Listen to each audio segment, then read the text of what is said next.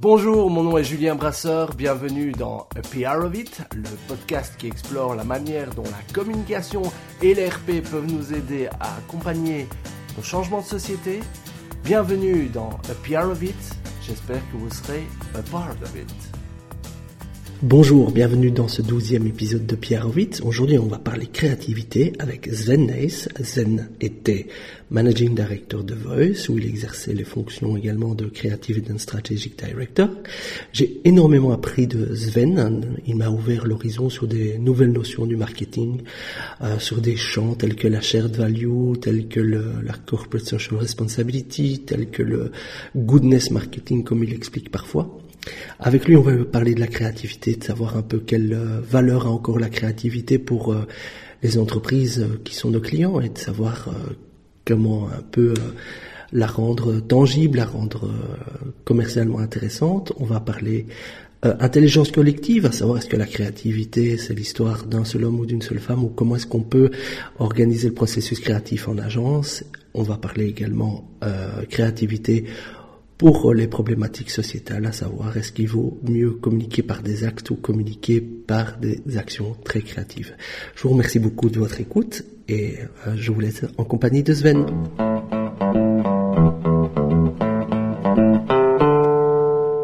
Salut Sven. Salut Julien. Donc tu es Sven Neis. Euh, j'ai eu le plaisir de travailler avec toi pendant une bonne année. Euh, tu étais Creative and Strategic et Managing Director de Voice. Maintenant, tu entames un nouveau parcours professionnel. Ben, pendant ce temps, on a pu travailler ensemble. J'ai pu apprécier ton, ton, esprit très créatif, penser vraiment euh, ce que j'appréciais, pas du tout de la même manière que moi. Donc ça, ça, ça m'a enrichi beaucoup. Alors, tu entames un nouveau parcours. Euh, quelle place prend la créativité dans, dans ton nouveau parcours, tu penses? Ben, Elle prend toute sa place, en fait. Récemment, j'ai vu un TED et ça m'a vraiment réveillé. C'était une, personne qui parlait de, du job parfait et des fonctions en fait que les, que les gens ont dans, dans, dans, leur travail. Et finalement, il s'est rendu compte que c'est pas forcément la fonction, le nom qu'on te donne qui est important, mmh. mais c'est ta qualité ou ton talent sous-jacent. Ce qui fait que dans mon cas, par exemple, je me suis rendu compte que c'était la créativité. Mmh. C'était euh, pas spécialement que je travaillais dans la pub ou que j'étais un directeur de création euh, depuis des années euh, pour finalement monter l'échelon ou l'échelle et arriver à, à, presque être CEO d'une boîte. Mais je me suis dit que je pouvais répliquer finalement euh, des expériences peut-être dans un autre secteur, uh-huh. tout en restant moi-même et en appliquant la créativité, parce que la créativité est partout. Uh-huh. euh, effectivement, malheureusement, le, le, marché ne le voit pas comme ça. Quand on a fait 20 ans dans la pub, on a tendance à se dire que tu es un publicitaire. Euh, mais en fait, c'est, la, je crois que c'est l'approche, c'est la façon de voir les choses qui était, qui était intéressant. donc, on pourrait tout à fait imaginer d'aller travailler dans un secteur où on va peut-être faciliter la, la, la créativité d'ingénieur ou mmh. travailler dans l'innovation, dans le, dans le design de services.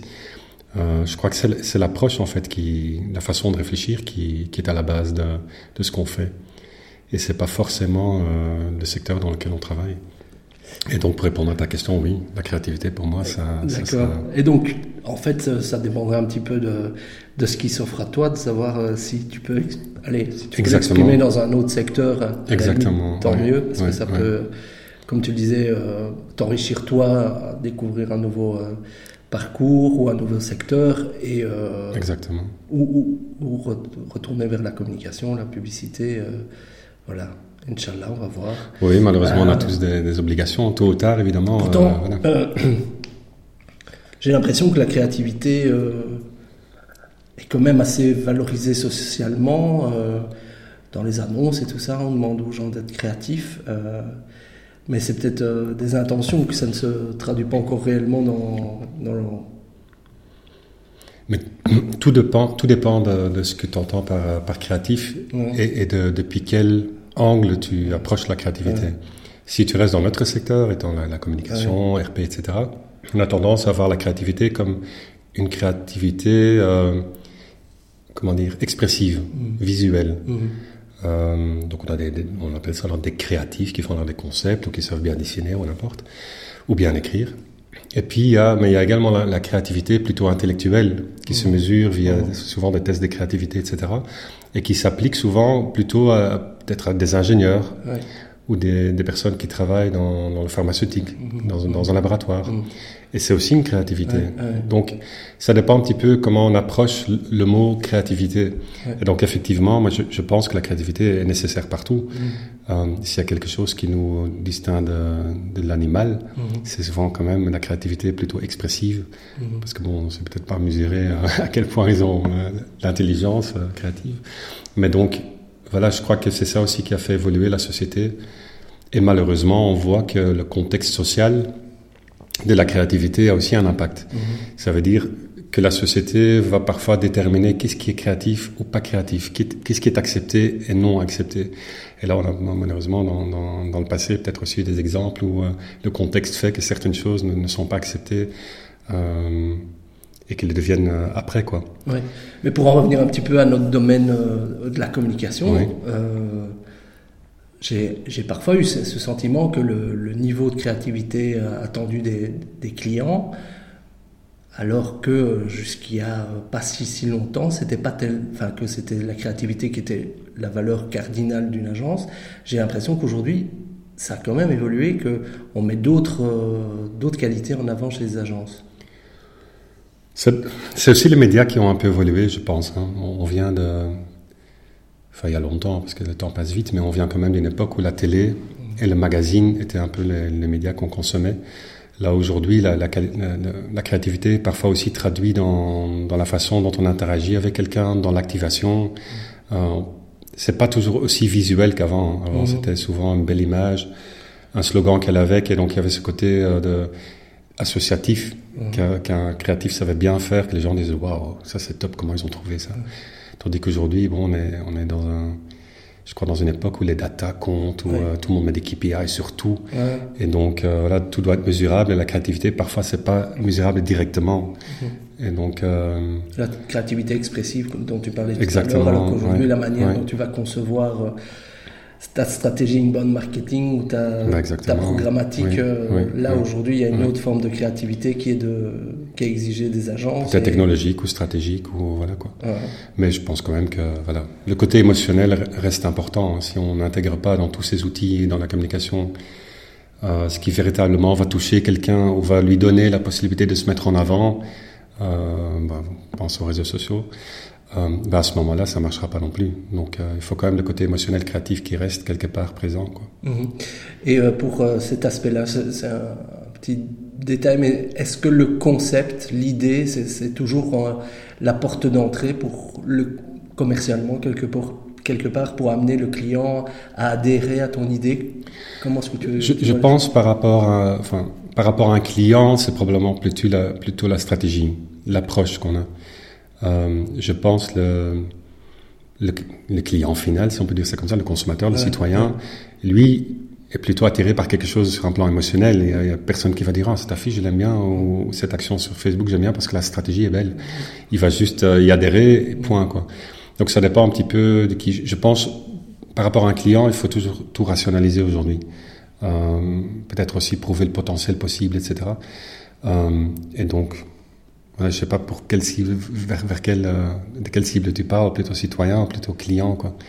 Euh, mais ce que j'ai remarqué, c'est vrai que plutôt client, euh, notre notre interlocuteur au, au, sein des entreprises. Ouais, parfois, là, toi... ouais, ce que j'ai remarqué, c'est souvent quand on présente chez un client la stratégie. Bon, tout le monde écoute, elle doit être, elle doit être bonne, mais dès qu'on switch le slide vers la partie création, tout, soudainement, tout le monde se met de nouveau un peu plus droit dans, dans le siège et on a tendance à très vite oublier les slides précédentes. Et on, soit on est, il y a un peu un engouement, tout le monde est excité, soit on ne l'est pas. Et je pense que c'est la nature humaine qui fait qu'on peut s'emballer pour euh, quelque chose de sympa et on prend le risque de quand même faire quelque chose. Euh, ça dépendra probablement des gens qui sont dans la, dans la réunion. Si c'est des gens aussi euh, qui sont plutôt euh, émotionnels, plutôt très rationnels, mmh. quoi. Mais toi, est-ce que tu aurais vu une évolution sur euh, la manière dont le client réagit à, à tes propositions créatives? Est-ce que tu, tu toi, aujourd'hui, l'impression que tu as, c'est que c'est d'abord la stratégie euh, qui, qui fait qu'il adhère euh, plutôt que le concept? Mais je crois que je crois que la stratégie, on, on a besoin d'un pour soi-même, hein, parce qu'on est quand même dans, le côté commercial, donc il faut bien savoir ce qu'on est en train de faire. Et la tâche d'un créatif, c'est de traduire cette stratégie dans quelque chose d'émotionnel et cohérent, parce que bon, quand on a des budgets limités ou non, il faut quand même quelque part qu'il y ait un fil rouge euh, à travers tout ça pour que chaque élément se renforce. Et donc stratégiquement, tout ça doit, doit être bien fait. Mm. Euh, maintenant, par rapport aux, attentes des clients, tout le monde veut la, campagne ou l'approche créative, euh, mais c'est rare qu'ils sont prêts à payer pour ça. Mm. Il y a quand même nombreux pitchs, surtout quand, c'est des, des, des pitchs de compétition qui viennent des institutions publiques, par exemple. On va voir que c'est des cahiers de charges très très spécifiques avec des postes sur lesquels il faut commencer à mettre des, montants. Et ce qui est étonnant, c'est que sur la partie création ou concept ou, analyse stratégique même, il n'y a, pas, a pas de case en fait. Mhm. Et donc, euh, juste pour dire à quel point ils ont tendance à penser que c'est peut-être tellement évident que c'est devenu un commodity et que voilà, la, mhm. créativité, elle est là, c'est d'office. Ce qui n'est pas le cas. Hein, des, créatifs, c'est quand même des personnes qu'il faut payer dans une agence. Euh, c'est souvent des personnes, quand ils sont vraiment bien, enfin, qui font de bon boulot, ils sont chers. Mhm. Euh, et je crois que c'est un petit peu la mine d'or pour une agence. Hein. Quand mhm. on a des très bons créatifs, un très bon team créatif, on gagne des prix en avance. Quoi. Mhm. Donc, euh, bah, tu abordes un truc qui, qui était la, suivante, la question suivante. Est-ce que la créativité en agence, est-ce que c'est l'affaire d'un seul homme ou d'une seule femme? Est-ce que je pense pas que c'est l'affaire d'un seul homme ou une seule femme. C'est un peu particulier parce qu'en agence, on travaille souvent en team. Mm-hmm. Euh, c'est parce qu'il y a un jeu de ping-pong et bon, il y, a, il y, a, le côté visuel et puis le côté euh, plutôt texte. Peut-être qu'on devrait rajouter une troisième personne ou bien les deux personnes devraient s'habituer aussi à réfléchir un petit peu en, termes de d'attractivité, engagement, etc. Je crois que tout doucement ça commence à, changer. Mm-hmm. Je me souviens il y a une dizaine d'années quand, quand, je me suis lancé plutôt dans dans l'e-marketing, c'était absolument pas le cas les, les, agences traditionnelles n'avaient pas ce côté approche euh, interaction. C'était one way. C'était voilà, on va faire une annonce ou un spot, tu le regardes et, et voilà, tant pis, t'as rien à dire. Quoi. Tandis que ça, il y a quand même euh, une notion qui se rajoute. Donc là, de nouveau, la créativité, c'est pas une personne. Je pense qu'on a besoin, par exemple, des, personnes qui sont euh, qui ont une vision, par exemple, comme toi, en, RP ou en, engagement des, journalistes ou engagement des employés ou engagement chez euh, euh, le consommateur. Donc tout ça joue aussi. Maintenant, par rapport à est-ce que tout le monde est réellement créatif je pense que tout le monde peut influencer un trajet qui, qui, amène vers, vers, un concept, mais je pense pas que tout le monde est capable de, de réellement dans son coin développer euh, une idée euh, publicitaire. Quoi. Je crois que ça c'est quand même, peut-être pas pour rien que c'est devenu un métier, mais c'est quand même ce qu'on appelle le, la pensée associative, c'est même euh, physique en fait. C'est le cerveau, l'environnement qui a fait qu'on grandit comme ça et que c'est quand même un, petit peu inné. Donc tout le monde n'est pas capable de, de, penser ou mettre, faire des associations entre deux concepts ou deux idées qui a priori n'ont rien à voir l'un avec l'autre. Mm-hmm.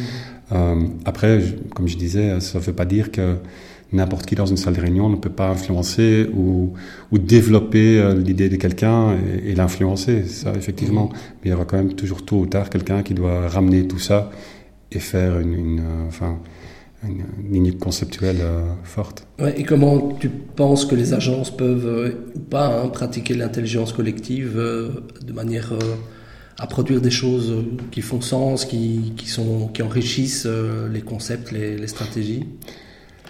Alors, il y a, y, a, y a, deux croyances. Soit on se dit, l'intelligence collective, ça marche et on doit faire euh, méthode circulaire. Euh, chacun parle euh, quand il en a envie et puis voilà, on va faire ça pendant quelques heures. On va diverger, puis converger, etc. Et puis il y a quand même la recherche qui a été faite depuis 2000, entre 2003 et maintenant, euh, où certains, certains chercheurs disent que ça ne marche pas. Ils disent que justement on a besoin de cette confrontation euh, de critiques constructives, hein, pas, pas s'engueuler dans, une réunion, mais challenger les idées l'un de l'autre. Euh, ils disent qu'il y a plus ou moins 20% d'idées en plus que lorsqu'on fait le mode circulaire, on attend chaque fois l'autre qui, qui parle. Et puis il y a également des, euh, qu'on pourrait dire, des, des défaillances euh, cérébrales qui jouent, comme on appelle en anglais, euh, cognitive biases, etc. Ouais. Euh, par exemple, ce qui se passe lorsqu'on est en groupe et on fait travailler la, créativité collective, c'est que le, premier qui parle, il va montrer l'entrée du tunnel. Ça veut dire que souvent il influence les, les personnes qui sont peut-être un peu plus réticentes ou plus faibles créativement à aller dans la même direction. Et en fait, ça, au lieu de, diverger, on va déjà un peu être sur le même, sur le même trajet. Euh, deuxième élément qui peut jouer, c'est par exemple euh, le côté, si on fait plusieurs groupes qui sont en train de réfléchir, euh, c'est un peu l'effet tribal. C'est que mon groupe, c'est le mieux. Il y a un peu cette concurrence qui joue. Il peut y avoir également, par exemple, tout ce qui empêche de, de, comprendre la, vision de voir des choses de quelqu'un d'autre. Donc on a vraiment... Tout ça, en fait, c'est inné et c'est notre cerveau qui fait ça probablement pour une question de survie. Euh, mais ça empêche, euh, dans, dans, les brainstorms en tout cas, de, de se lâcher 100%. Donc voilà, l'intelligence collective, pour moi, ça, je crois que ça marche, mais ça, ça a une place dans une séquence de façon de travailler. Je crois que c'est important de laisser d'abord les gens, euh, comment dire, de bien comprendre la, la, problématique et la solution euh, recherchée, puis ensuite peut-être travailler dans son coin un peu seul, pour ensuite commencer à travailler ensemble. Mais, mais dès le début, euh, aller dans une salle et on va, voilà, on va tous travailler. Voilà, j'ai pas encore vu une idée complètement finie sortir de là. Quoi. Et tu penses que probablement c'est le rôle d'un d'un facilitateur ou d'un animateur de ces, de ces workshops, oui, bien sûr, de, oui. de, casser un petit peu les, les biais cognitifs. Ah oui, oui, oui, oui, effectivement. Oui. C'est ce côté-là, effectivement, c'est les, les, phénomènes que je viens d'expliquer, mais également les conflits possibles dans, au sein d'un groupe. Hein. Il y a parfois, soit c'est des départements, soit c'est deux personnes, soit c'est... Voilà, donc euh, utiliser un facilitateur qui vient vraiment avec des méthodes qui sont appropriées pour, pour euh, notamment des, des agences de, de, communication, c'est une solution, effectivement. Euh, je crois que si tout le monde était formé un minimum euh, aux techniques de, des facilitateurs, ben on pourrait peut-être avoir suffisamment de, comment dire, de connaissances ensemble, avec un peu de maturité, hein, parce qu'il faut être mature aussi pour le faire, euh, et avoir un peu d'empathie. On pourrait euh, faire ça en groupe, tout seul, je pense. Ouais. D'accord. Aujourd'hui, les marques se positionnent beaucoup sur les questions sociétales, euh, environnement, mobilité, euh, gender equity. Euh, moi, ma question, je suis un homme de, de PR, est-ce que c'est pas les actes concrets qui sont un petit peu plus forts en termes de communication que, des concepts créatifs qui pourraient supporter des, des campagnes de positionnement? C'est le nouveau point de vue des, soit point de vue des, des, des, citoyens, mais disons point de vue du client. Ben les, deux, les, les, deux sont probablement importants, mais si on a probablement un des deux qui à, à court terme peut rapporter, c'est la créativité. Mmh. Euh, avoir euh, quelque chose de noble, euh, très, très honnête, mais sans avoir la créativité pour le communiquer, mmh. finalement, on va se dire rester dans son coin et personne ne saura et tout le monde va être frustré parce qu'ils vont dire mais euh, voyez mon produit, mon service est tellement voilà sustainable ou, ou autre et personne ne sait, ça marche pas. Euh, donc je crois que les deux sont nécessaires.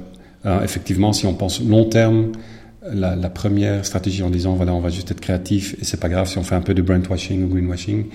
Euh, je pense qu'à long terme c'est néfaste pour euh, pour mmh. une marque parce que tôt ou tard euh, voilà ça c'est après il y a des peut-être toi tu sais ça mieux que moi des, des, stratégies RP à mettre en place qui font en sorte que lorsque ça ça éclate bah voilà on, on va faire en sorte que ça on, on l'oublie assez vite quoi. Mmh. Donc voilà, mais euh, effectivement, il y a une tendance vers mmh. faire plus du, du, purpose. Et pas, je vais pas dire euh, le purpose marketing genre happiness, euh, on est tous heureux, mais, mais vraiment des actes et des preuves. Est-ce que il y a des campagnes que toi tu as menées dont tu es particulièrement fier? Au sein de. Au sein d'où tu veux. Au sein où, où je veux.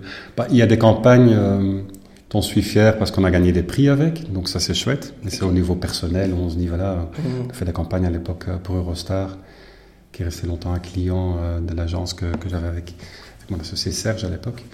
Euh, mais donc ça, oui, ça donne, ça donne une satisfaction mmh. incroyable. Ouais, ouais. Mais je crois que ça c'est un petit peu le côté, euh, voilà, égo. On peut aller sur un podium et, et c'est gay. C'est toujours gay pour un créatif de d'avoir cela.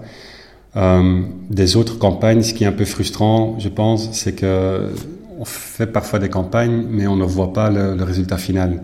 Donc, soit les clients font du project shopping, ouais. euh, ils, ils, viennent, on fait un projet, mais on n'est pas là à long terme. Et donc, ça, c'est évidemment les frustrations. Donc, on peut avoir des, des, campagnes que nous, on trouve chouettes, point de vue conceptuel, et on est content, mais après, ça ne génère pas euh, la satisfaction réelle du, du, résultat. Euh, chez Voice, euh, où, donc, où je travaillais jusqu'à récemment, euh, ce qui était sympa, c'était des campagnes évidemment qui étaient plus orientées à société, qui étaient plutôt institutionnelles. Et, et, même si la campagne, bonne campagne ou pas de bonne campagne, ça donne une satisfaction dans son travail. Parce qu'on sent qu'on est en train de travailler sur quelque chose qui, euh, mm-hmm. on, on, aura peut-être un petit impact mm-hmm. Sur, euh, sur la société ou, ou, le monde. Je crois que c'est là, en fait, où, où moi j'ai plutôt mon, pas dire mon kick parce que c'est un grand mot, mais où je trouve ma, euh, le but en fait dans, dans, ce que je fais dans le travail. Ce qui n'était pas forcément le cas euh, des années avant, où quand on a des dizaines d'années dans la pub, on commence parfois quand même à se poser des questions. Ouais. Et, et, donc voilà, c'est plutôt sur ce plan-là que, que j'apprécie certaines campagnes ou pas. Très bien. S'il y a des gens qui entendent ce podcast et qui veulent en savoir plus sur Sven Nice, où est-ce qu'on peut les envoyer oh, Ils peuvent aller voir soit sur euh, inspire.be euh, ou bien sur mon profil LinkedIn. D'accord. Sven je publie régulièrement des, des, petits articles ou des pensées qui plaisent au nom à certaines personnes. Ça, c'est ce que je, réellement ce que je pense. Et, et, sur la créativité, d'ailleurs, il y a quelques articles qui, enfin, qui reprennent euh, quelques éléments que je viens d'évoquer. Dernière question traditionnelle de ce podcast. Est-ce que tu écoutes des podcasts? Ah, J'ai eu la chance de me préparer hein, pendant, pendant le Non, il y, a, il y a quelques années, j'ai écouté un podcast, je pense qu'il y a trois ans, et euh, j'étais vraiment absorbé. C'était euh, le, canal Serial, uh -huh. le podcast Serial, et c'était sur un gars qui s'appelait Adnan Saïd. Uh -huh. euh, en fait, c'est l'histoire de... Enfin, une histoire, non, c'est une, histoire vraie de quelqu'un qui avait été condamné à jeune âge et qui finalement euh, a été euh, acquitté grâce justement aux journalistes qui ont commencé à creuser, etc. Et ça m'a énormément pris euh, ce podcast. C'est la première fois en fait que j'écoutais un podcast. Et c'est fou comme l'imagination euh, prend le dessus et comment on peut oublier euh, toute la réalité en dehors. Avec, enfin, quand on met un casque, on est vraiment dedans. Quoi. Et puis il y a un deuxième podcast que je suis récemment, c'est euh, c'est plutôt euh, ce monde dada, c'est aller suivre des cours un peu partout, les, des MOOC. Et, et, donc il y a un podcast à, à l'Open University en Angleterre sur la créativité c'est ce genre de choses. Mais à part ça. Je... Tu me donneras le lien, on le mettra dans la description. On fera ça. Et puis je, je, suis ton podcast à toi, évidemment. Évidemment, gentil. évidemment. C'est trop gentil. Sven, merci. Et euh, je te remercie. À très bientôt. Merci beaucoup. Salut.